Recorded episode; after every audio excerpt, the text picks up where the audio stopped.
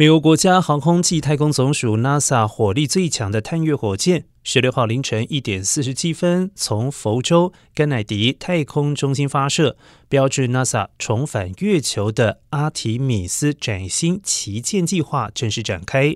预计在太空行驶约两百一十万公里，在地球与月球之间以凌乱的八字形轨道游走数天。整体任务将于十二月十一号以猎户座飞船返回地球，降落海洋，宣布结束。